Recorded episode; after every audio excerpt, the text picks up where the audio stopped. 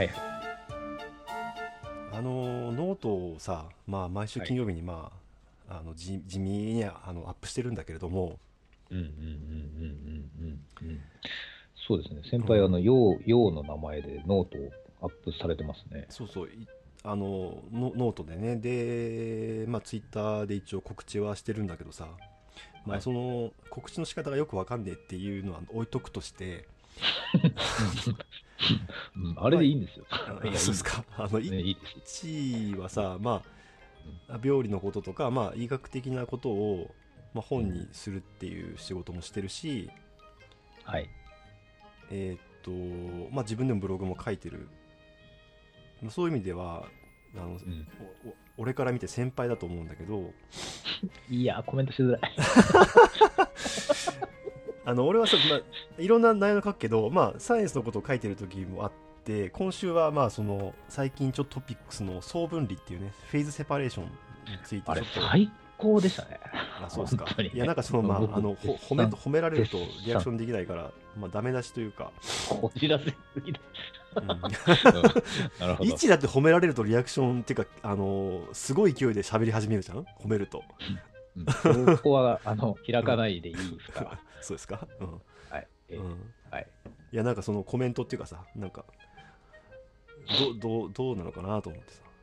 あ先輩が今、その毎週書いてるノートに対するコメントってことですそう。そうそう。まあ俺のノートをダメ出しすることを通して、まあ、文章を書くってことに関して、うん。イッチーが思ってることみたいなさ。はい。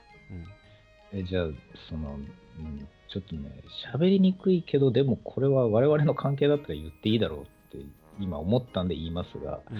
えっ、とですね、多分、先輩がこれから、えーレベルアップって言えばいいのかな、その精度が上がっていくって言えばいいのか分かんないですけど、先輩の心の中にあるものをうん。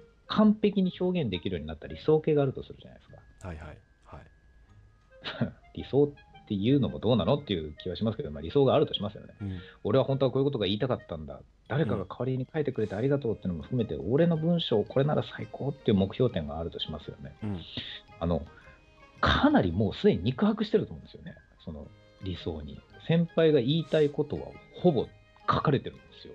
うん今もうすでにあのノート見ると。うんで、まずそれは素晴らしいことで、うんあ、あここまで言いたかったんだっていうのがもうどこまでも深く掘っていける文章にすでになってて、うん。最高にいいんですけど、うん。で、裏を返すと、うん。先輩がこういうこと言いたいんだろうなっていう文脈がうん。読み手の方にないとうん。分かんないんですよ、多分。うん。これが今の結論。で、えっ、と、ちょっとこの話を深くやると、えっ、と、僕はですね、先輩が今まで言ってきたことを、あのー同じ大学にいたとか、同じ医療系のなんか話を聞いてるとか、一応話だけ聞いてるとか、その後もこう引用で話をしてるとか、いっぱい文脈共有してるから、一発で分かるんですよ、ノートは。うんけど僕、あれ大学生の時読んだらもう分かんないと思うんですよ、多分難しくて。まあそうね開かれてないっていうことだね閉じてるってことね開分かる人には分かってもらえるかもしれないがっていうことね。いやああのさの内容は完璧に筋通ってるんですよ。ほけど難しいんじゃないっていう話。うん、かな。うんあのなんかさその今一応俺ね俺のこの書いてる時の心持ちとしてはだよ。達成できてるかどうかは別にしてね。そのはい。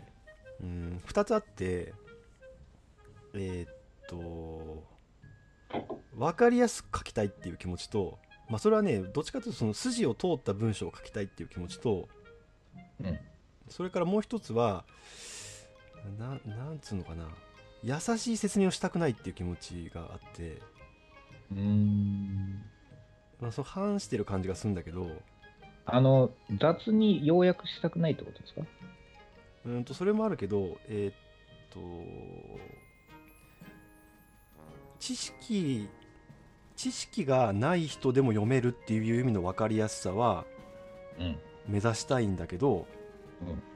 えーっとよく巷で言われるいわゆるその中学生でも分かるように書いてみたいなああ。それはそのまあ中学生をバカにしてるとは思うんだけどうん。まあ、要はもっと言うとその猿でもわかるみたいな書き方をしてくださいみたいなのにす対するすごいなんか反発心みたいなのがある。あ言いたいことはすごいよ。えっと、もうちょっとそこ掘っていいです？うんあの、何かを書いて誰かを例えば連れてくるとするじゃないですか。その知性のどこかの場所に。はい。で、まあ、それが自分が知性があるないじゃなくて、まあうん、とりあえず自分が今たどり着いてるところに一緒に来て、ここ同じものを見てよっていうのがあるとするじゃないですか。うん。で、その知性の深度が浅いとムカつくっていうんです。その文章で連れてきた場所が、うん。こんな手前かよっていうのでムカついてるのか、それとも連れてき方が完璧に舗装してあるとムカつくって意味なのか、どっちですかね？噛んで含めるような言い方がムカつくってことかあーだから相手の知性を信頼してないような。文章はムカつくと。うん。ああ、わかる、うんうん。それはわかる。でもうんわかるけど、僕はそっちをやるんですよ、あえて。うん、例え話しかしてませんもん、だって、最近。そうだね。だから、まあ、特に自分の専門について書くときってことだよね。一はさそのブログで病理についてのこととあとはまあそれ以外の、まあ、エッセイ的なものを交互に書いてるけど、エッセイ的なものを書くときはすごい自然体で書いてる気がするんだよね。よくわかりで。うんだから病理の時はやっぱりこうちょっと自分が降りていかないとさすがにその専門的なことだから分かってもらえないよなっていう感じがするんだ。ただですね、先うん輩、あれ気をつけてほしいんですけど、僕の書いてるブログって、んあれ、方針として、てか方策として完璧に間違ってて、間違ってるフォロワー、フォロワー僕今11万人ぐらいいるわけですよ。そうだね。うん。で、確かに、あの、ちょっと考えるところもあって、朝5時とか6時にしか告知してないんですけど、うん、毎日1000人しか来ないんですよ。ああそうなんだ。そんなわけないんですよ。PV 考えたら、うんこのアカウントの実力考えたら、うんもう月間何百万 PV ってあっていいはずなのに、うん、あの、3万 PV しかないんですよ。僕のブログって。なるほどなるほど。1000人か。しかもそうです。1500で人ね。ユニークユーザーで言うと、1000人しかいないんですよ。えそれは何？あの何回も読む人がいるってことを考えるとってこあの、どの時間にツイートしても、固定ファンが600人いて、とそう。で、そこで誰がリツイートしたっていうので、プラス400人ぐらいが上下するんですけど、うんうんうん。だから僕のブログには実は固定客が600人いるっていうのそ、そこを全く動かないんですよ、2年間。それはだから200人に1人ってことかフォロワーの。うん、まあ、フォロワーで言えばそれぐらいですか？うんうんで、僕はそれを実はターゲットを絞って、そのように、あの、定点観測みたいにやってるんで、それでいいんです、実は。ツイッターはフォロワーはどんどん増えてますからいいんですけど、うん僕ですね、自分のその能力っていうのもあって、これはダメだなと思ってて、自分の好きなように書いてるっていうのがあるんですね。うんうんで、逆に言うと、あのブログを僕が職能を使ってうまく書いてると思われては困るんですよ。あれ、うまくいかないパターンですね、実は。あなるほど別のやり方をすれば、まあ、もうちょっとうまくいいく多分同じじ一致の実力が同じだとしてももうちょっとうまく書ける勉強して、そう、うん書き方をもっと精度高くすれば、もう少し届くはずなんです、あれは。一致さ、まあ、新書新書っていうのかな、まあ、あの本を出してるじゃん、うん。それはその病理の説明病気の説明のこともあるし、うん。まあ、そのいい医療関係者と患者との、まあ、関わり方みたいについての本も書いてるじゃん？病院選びとかね。す。書きます。で一がそういう本を出したと必ず言うのは、まあ、編集者にすごく直してもらって良くなったとか、まあ、はい。導いてもらって良くなったって言ってるのは、まあ、そういうことなわけ。で、うん僕の理想は実は先輩の今のノートみたいな文章を本当は書きたいんです。ずっと長年。もうあの書きたいんだったら書けばいいんじゃないの？違うの。それはね、うんあの出させてくれないんですよ。やっぱり僕ぐらいだと。ああその本で出したいってことね本で出させてもらえるんだったら、本当はそういう本を出したいんですよ。でも僕は実はそのレベルの知性を編むだけの言葉がないんですよ、実は僕の中には。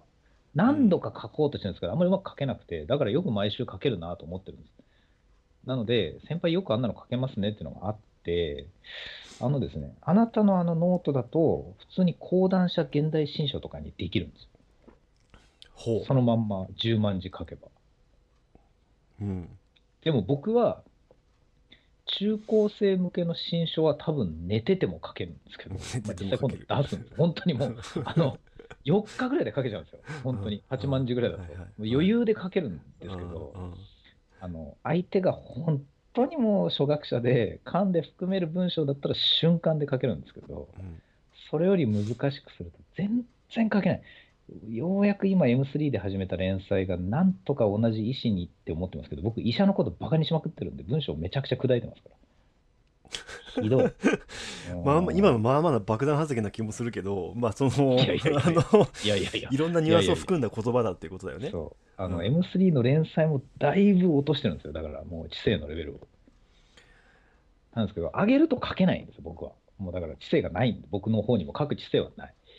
なので、先輩のノートは憧れてますが、あれは読めない人も多いと思います。これが多分正直な感想。読めないのか。なんかね、その、あれさ、金曜日に上げてるんだけど、はい。だいたい金曜の昼休みとかさ、はい、はいに。あとこう夕方、夜とかに、うん。なんか、やべえっつって一生懸命書くんだけど、うんだからその、え、何？あれ、書いて本当に書いて出しですか？あれは。そうだね、書いて、まあ、2回ぐらい見直してあげてるんだけど、それはなんかそのやっぱその自分の考え書くようなところはまだしもうん。こういうか生命こういう生命の現象があってみたいな説明をしなきゃダメな場合にうん。できるだけ専門用語を使わずにでも具体的なイメージが浮かぶように書かなきゃなとは思うんだけどうん。まあ達成度4割ぐらいで出してるねあだこれはそこはもう確実にそのある程度生物学の知識がないと分かんないかもなとは思いながら出してる、えっ、とですね、うんよりマニアックなこと言うと、先輩のノートはうん、専門知識がなくても、うんえっ、と、現役で灘にいる高校3年生は全員読めます。あ仮に生物学を取ってなくても？通ってなくても。でも、うんそれより偏差値が低いとダメかもしれない。あの、高度の知性がいるんですよ。やっぱり先輩のノートを完全に読み切るには。多分。高度の知性か、同じ文脈を長年持ってきてないと。だから僕は高度の知性自分にあるって思ってるんじゃなくて、先輩の文脈を知ってるから読める。文脈がないと読めないってことは説明が足りてないってだからその一個一個の文章の間にたあの文章を入れていかなきゃダメだってことだよねだから多分そのなな着く知性が深いんだと思います。多分。そのな灘の高校生なら読めるっていう、まあ、その例えばさ要は俺よりも上の知性の人だったら分かってくれるっていうことだと思うので あなたと同じぐらいの知性なら分かるって意味なんですよ。だから、そのそれは僕の例え話そうですか。はそうなんです。あのいいんだけどまあ行間を埋めないと読めないあ埋めないってことで行間を埋めないと意味が理解してくれないからそこをまあえーっとねなんとかしろ、て話だな。えーっとね、うん。あ、いえ、あの、その記事1個の意味を取るだけだったら取れるんですよ。丁寧に何回も読めば。うん。なんですけど、うんその先輩がこのノートを書いて、いやー、と思うんだよねって、面白くないって言った時に、面白いっていうには多分知性必要なんですよね。ああ分かるけど面白くないって思う人が結構いるんじゃないかっていう話ね、な、な、な、なんだったのみたいな話になるというか、いきなり難しいこと言われすぎて、どこで感動していいか分かんないみたいなこともありそうだなっていう。そうですか、で、いや、これ正直な感想なんですけど、うん改善してほしくないんですよ。だからそうであってほしい。うんそうですかそうそう。だからこれをどっちかに砕くんだったらノート以外でやれって感じなんですね。あ別にまたねそのラインを変えろとそう思います。セカンドラインみたいなねそうです。で、例えばそれをノートを一回書いといて、ツイートの中で、これちょっと非常にテクニカルなんですけど、ツイートで抜き出す2行を選ぶだけで爆発的に伸びるんですよ、多分。ああ告知の方法で言っとってこと？告知もそうなんですけどね、あのちょっとこれ、ツイッター文脈なんでごめんなさいねって感じなんですけど、一部の強烈にこうリツイートを稼げる人っていうのは、うん。あのすごい深淵な記事の中から2行だけでめっちゃ響くものを抜いてくるのがうまいんですよ。ああ分かる。たまにそういうツイートあるね。ノートを紹介するみたいなので一文抜いてやって。そうなんです。タラレバさんとかもやってるそうです。やってあのあの犬が超うまいんですよ。だからそうだねそう。だからね、あなたのノートを、だからタラレバさんが毎回見て、全部なんか2行ずつ抜いたら爆裂に伸びるんですけど、でもその編集を自分でやれたら無敵だなと思うんですよね。まあ確かになんかまあね俺のノート読みに来てくれる、まあ、人の数も大体こう毎週決まってるんだけどあのータラレバタラレバさんとシャープさんにツイートされた時は数倍の人が来るよね。うん。今いまだにあの PV 数ワンツーフィニッシュだけどねその2つが、今ね、あなたね、今さらっとすごいこと言ったんですけど、うん。あのね、シャープが取り上げるノートって、ね、世の中にそんなにないのよ。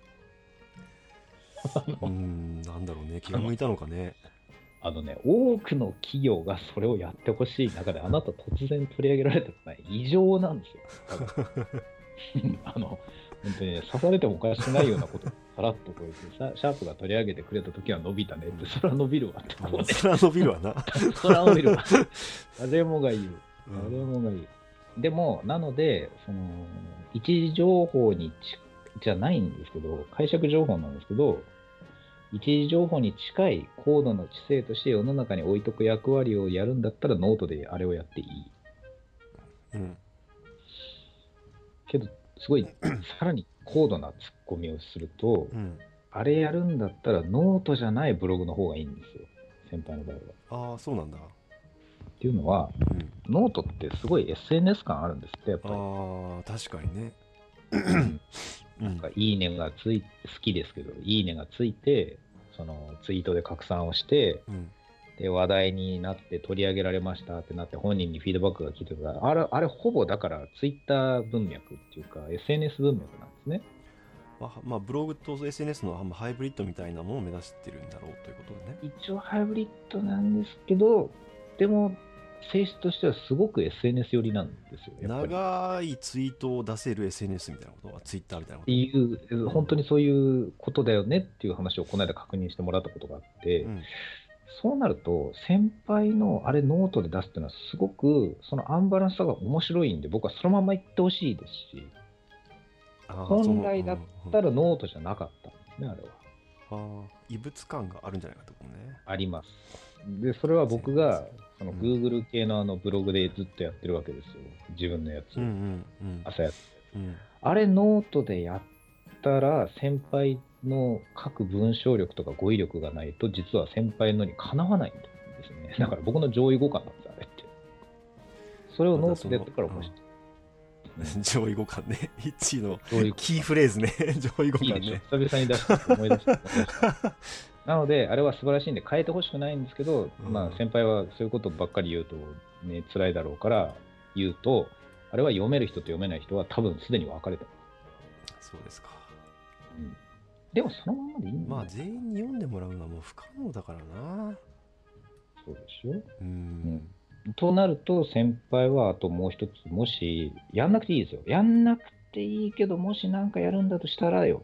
もし何かやるんだとしたら、もっと全然ライトなツイッターの運用をするとか、やると、どっちかのフォロワーがめちゃくちゃ伸びるんです。よ。ああ俺ねツイ前何回か言ってるけどねツイッターをねどうやっていいか全く分かんないね。まあね。そのライトに何かやるとかっていう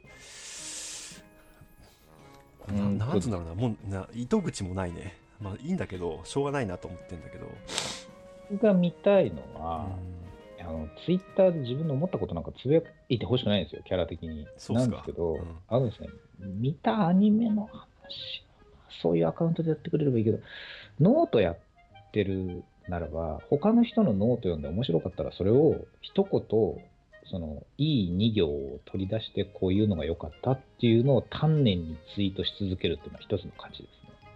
ああなるほどねうん。なるほど。なんかそれはみんなやってますけど、これすごいいいことだとなるほどなるほど。それはそのまあクオリティはうんぬん言わなければまあできる気はする。なんか人の自分がやってるサービスで他人がやってる素晴らしいものをことほぎ続けるっていうのがツイッターでは一番いいんですよ。僕が考えてるやつ。うんうんうんうんなるほどねそれ時々確かに言ってるよね。その自己主張とか自分の思想みたいな面白ツイートとかじゃなくうん。こういうのいいよねっていうのを広めていく方がいい、ツイあのツイッターの使い方としてはいいんじゃないかって言ってるもんね。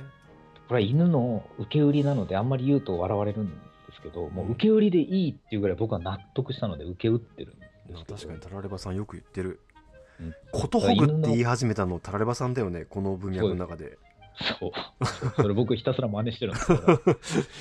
一時期なんかねそうだねことほぐってよく出てきてたもんなでもですね、僕がその、誰かが使った、特に犬多いんですけど、犬シャープが使った言葉を真似して使い続けるっていうのは狙ってやってるんですよ、うん。ツイッターの場合は。それは何かというと、うん。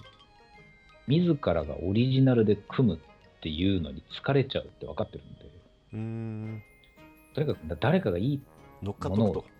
そう、そう、もう誰かがいいものを出したら素晴らしいって真似するっていうのが、あの、僕ができることであり、オタクがずっとやってきたことなんですよ。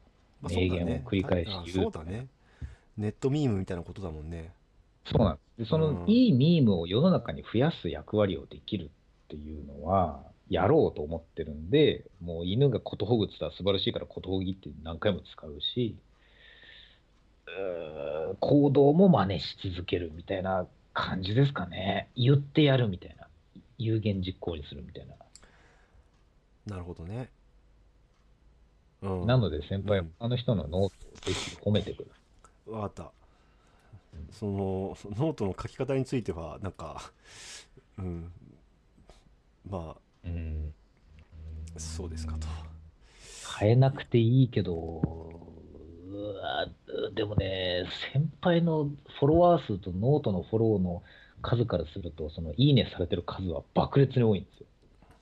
ああそうですか。まあ確かにそのねノートをフォローしてくれてる人もねそんなに多いわけじゃないからね。そうでしょ。うん。あなたのノート何人ぐらいでしたっけ、フォローしてる人。300人ぐらいかな。でも、30とか50とかつくでしょ。そうそうだね。僕、いやだからそれと全然2状況が違う。はいはい。僕のノート2万人ぐらいフォローしてるのに、うん。なんか、いいねがつくのってなんか同じぐらいの数なんですよ。だから、ノートねよくないみたいな。そうそうそうあーノートねそう、ノートだけでも、だからこんなに差がついてるんですよね。いやそれはもうだから、あねそれは単にイッチーのねあの出してくるコンテンツっていうかその文章の量が多すぎるんだよ、うん、まあそうですね。うん、10種類ぐらいやってんじゃんなんかわかんないけどそんなしない、5種類ぐらい。うんそうそうでも、あの、往復書簡に関しては、ちょっと僕の中でいろいろまとめるためのものがあるんで、まあそれはそれでいいんですけど、往復書簡ね。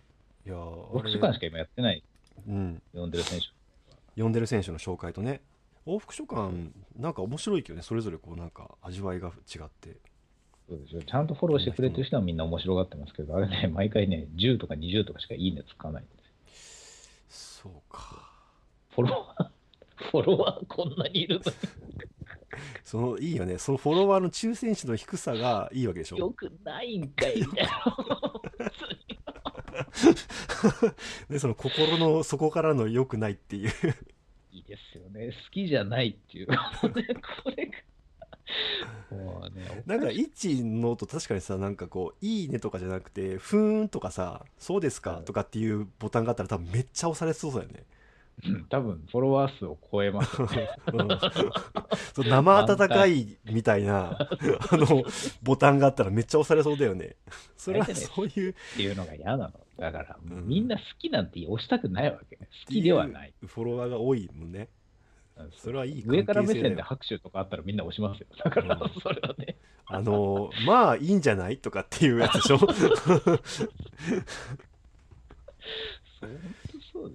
そういう SNS 出てきてほしいけどね。あーたまにいますよ。それね、た定期的に聞きますよ。ねボタンそのねいいねボタンとかじゃないやつみたいなね定期的にネタで出てくるけど、まあね、とかね。うん、本当にそう思うけどね えー見たいですよね、うん本当にね。それこそね。すごい押しやすいすごい、すごい、すごい押しやすい。押しやすいよ、そう好きとかムカつくんだよ。うん。あのさ結構前に仕掛けてやめた「特撮ガガガ」っていう作品。おう。漫画作品で、おまあ、ドラマ化もされてるらしくて、まあ、ドラマちょっと見れてないんだけどはい。すごい好きなんだけどさ漫画ね。まあ、あの特撮オタクの、うん。あのー女性会社員が主人公なんだけど、草津オタクの女性会社員が主人公。はいはいはい。20代半ばぐらいの、まあ、女性で特撮がめっちゃ好きでそのオタクのその生態みたいなあるあるネタみたいなのを中心にしてるんだけど。うんうん。まずそのコメディタッチのねあるあるネタがまあめめちゃくちゃ面白いっていうのがまあ第一にあって、ねえーなるほど。うん、あと絵がまあうまいっていうのもあるんだけどなんかああ、ねそうですか。その連載してる中でね、その主人公中村さんっていう主人公が見てるはい。特撮番組があるのね、あ、もうその連載の中にそう劇中劇みたいな。劇中劇。うん。はいはいはい。でそれもまあ面白そうなんだけどうん。なんかそれとねその主人公の人生がこうねシンクロしていくっていうような構造になってて例えばそのその中村さんっていうのは母親がまあちょっとなんていうの過干渉っていうかうんうん。母親から昔からその子供の頃から可愛いものを女女の子なんだ可愛いものを好きになりなさいみたいなうんうん。と言われてたけど自分は特撮が好きで結構戦ってきた歴史があるんだよね親とそういうので。でその特撮劇中劇の特撮の中でもその父親との対決みたいなさ主主人公と。っはははは。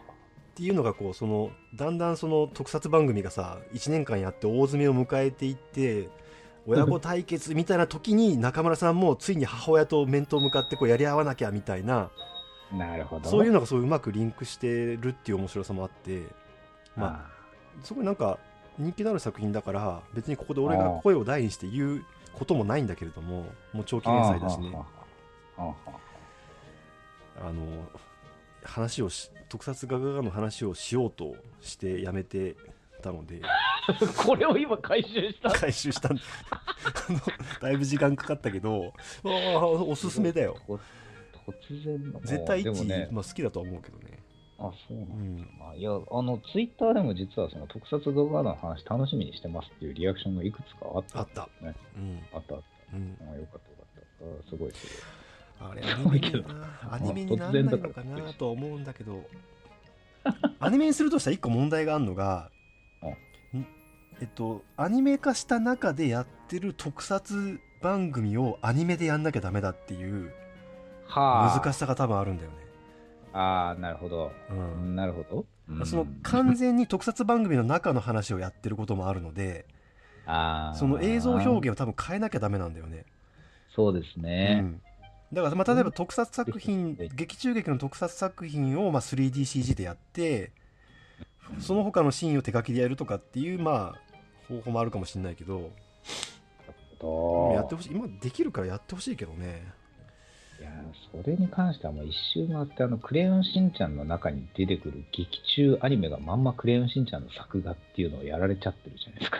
だから例えば。あ いやあるんですけど 絵柄一緒じゃねえかみたいなのがあって。あれはねギャグだから一緒じゃねえかっていうツッコミ込みでできるからね。いい。うん、でもそこをだから真面目にやろうと思ったらえらい大変ですよねそれはね大変だと思う。そう。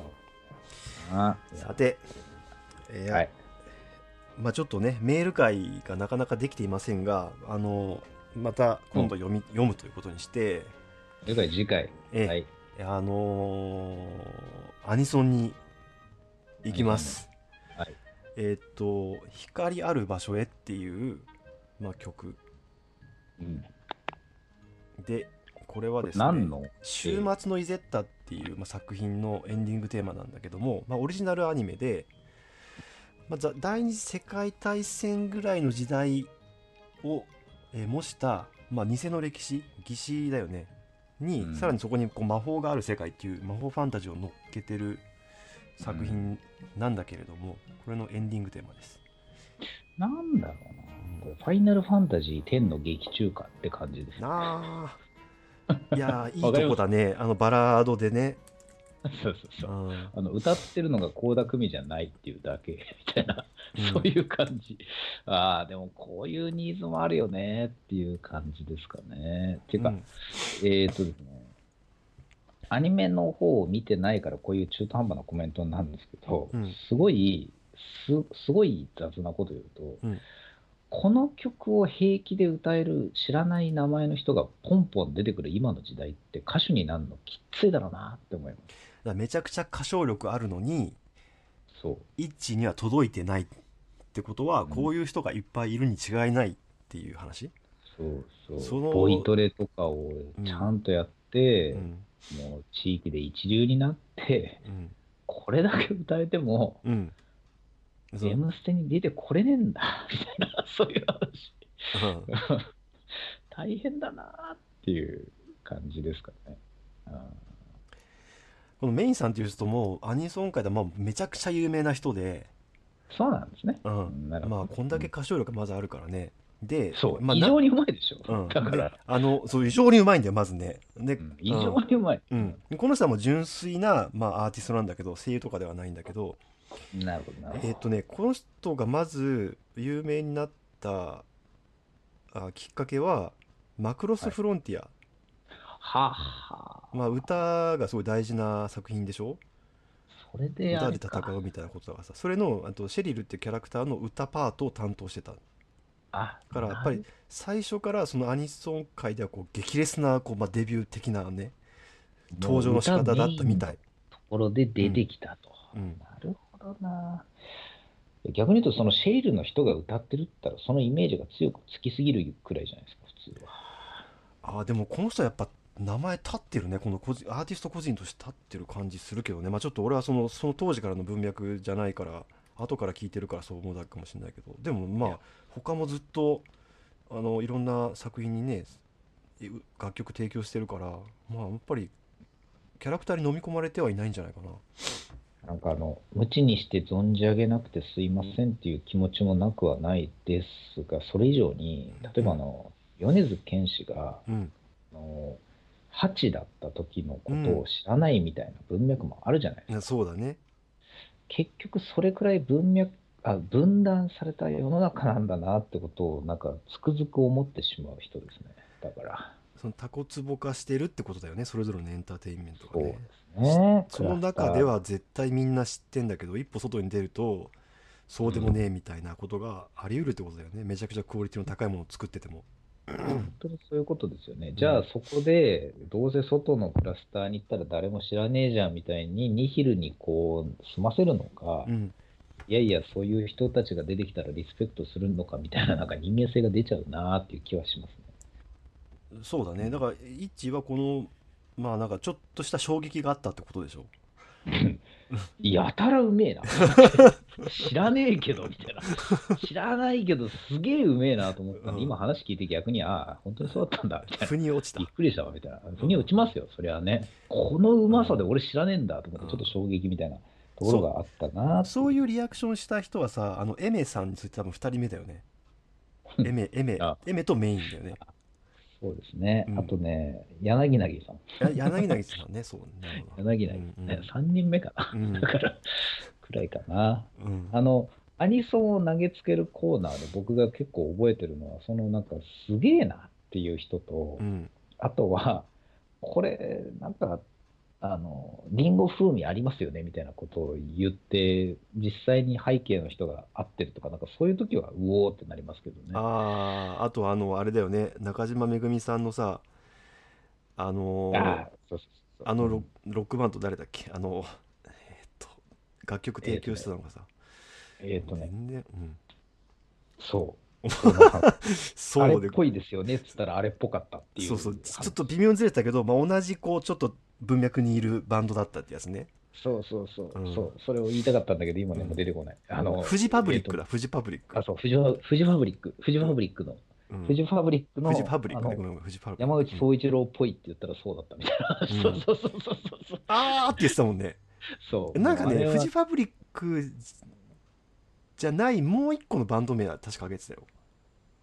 えっ、とね、似たよ、似た文脈にいるバンドを挙げててああだからその要はロあると特定のそのロックバンドのニュアンスがあるんだけどこれアニソンなんですかみたいな話をしたからそれフレデリフレデリックですよ。だから、それがフレデリック。フレデリックか。でで、フレデリックと同じ PV の監督があそうかそうか。なんかあ担の車でその高速を流してるみたいな シティポップ的なイメージがあるみたい。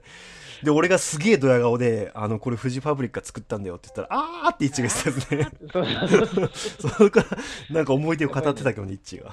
そういうなんか曲想だけでこううなんか裏の関与が見えるとか、うん。その自分は知らなかったけどその筋で有名な人でしたみたいな時にあーってなるっていうのはまああるあるですよね。そうだね。あるある。うん。あるあるですね。うん。はいって感じです。はい。まあいい出会いだったということで。この人ねキャラクター面白くて話も面白いんだよね。あの 鷲崎武史さんかな？鷲崎、うん、そう。あのまあアニソン界でそのラジオアニソンアニメ関係のラジオとか、まあ、イベントとかの司会とか MC がをすごくやってる人がいるんだけどうん。その人と2人でまあニコ生の番組かなんかをやっててそれもまあどっかに行けば見れるんだけどうんそれは結構面白いよで一番面白いのはね杉田智和さんっていう声優さんが出てきた時なんだけど あの杉田さんっていう人が、まあ、多分純粋なその芸人的な面白さっていう意味では多分声優界トップの人だと思うんだけどなるほあのど。アニゲラ・ディドゥーンっていう、まあ、ラジオ番組もやってんだけど、まあ、トークがトーク？が面白いとにかくいインタマの人？あそうそうそうそう銀さん銀さん。あと春日のキョンとかねああ、なるほど。うん。